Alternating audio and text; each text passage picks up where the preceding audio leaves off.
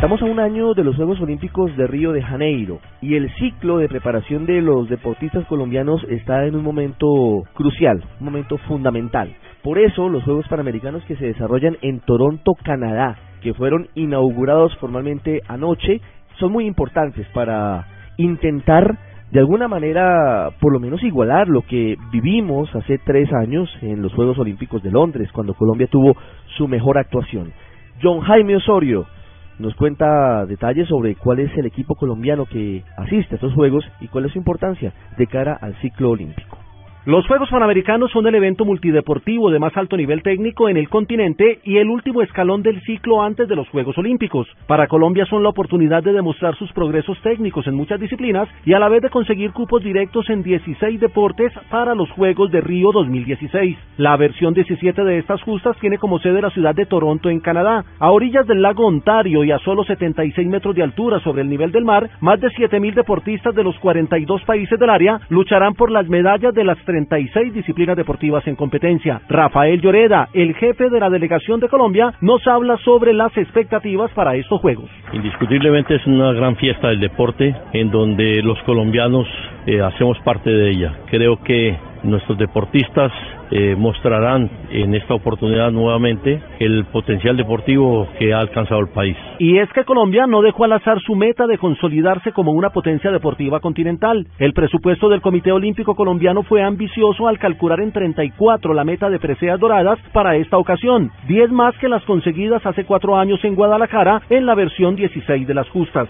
Sobre el presupuesto de medallas también habló el doctor Rafael Lloreda. Esas 24 medallas que obtuvimos allí creo que las podemos superar. Vamos tras de esa meta. En total serán 364 medallas de oro en disputa, siendo la natación y el atletismo los deportes que más pruebas contemplan. Colombia buscará consolidarse básicamente en las disciplinas de ruedas, donde hay opciones claras en el bicicross, el ciclismo en pista, el ciclismo en ruta y el ciclomontañismo. Mariana Pajón y Carlos Mario Oquendo, las dos cartas fuertes de Colombia en el bicicross, nos hablaron sobre sus expectativas. No he ganado Juegos Panamericanos, pero me gustaría y para eso nos estamos preparando y estamos tranquilos. Es una carrera totalmente diferente a lo que vivieron hoy, tipo olímpico, lo que vivieron en los Juegos Olímpicos, así que mucha fuerza para que nos manden toda esa energía y bueno, simplemente dar lo mejor de nosotros.